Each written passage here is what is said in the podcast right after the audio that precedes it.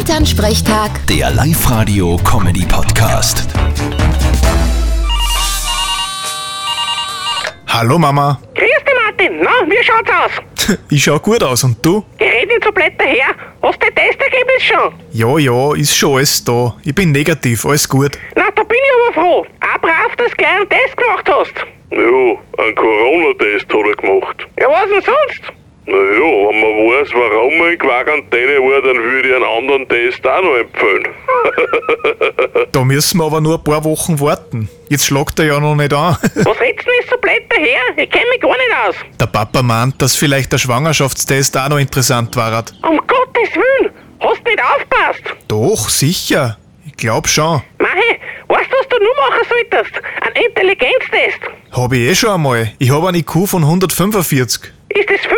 Das ist voll viel. Ich frag mich eh, von wem ich den hab.